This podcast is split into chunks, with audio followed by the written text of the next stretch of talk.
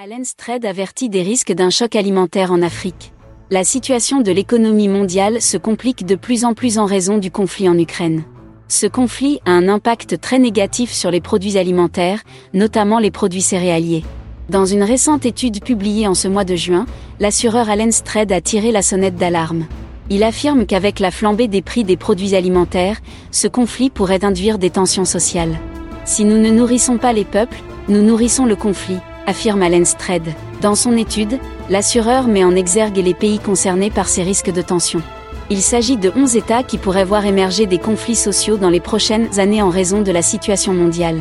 Ainsi, l'Égypte, la Bosnie-Herzégovine, la Jordanie, l'Algérie, la Tunisie, le Liban, le Nigeria, le Pakistan, les Philippines, la Turquie, le Sri Lanka sont les pays les plus exposés, selon cette étude.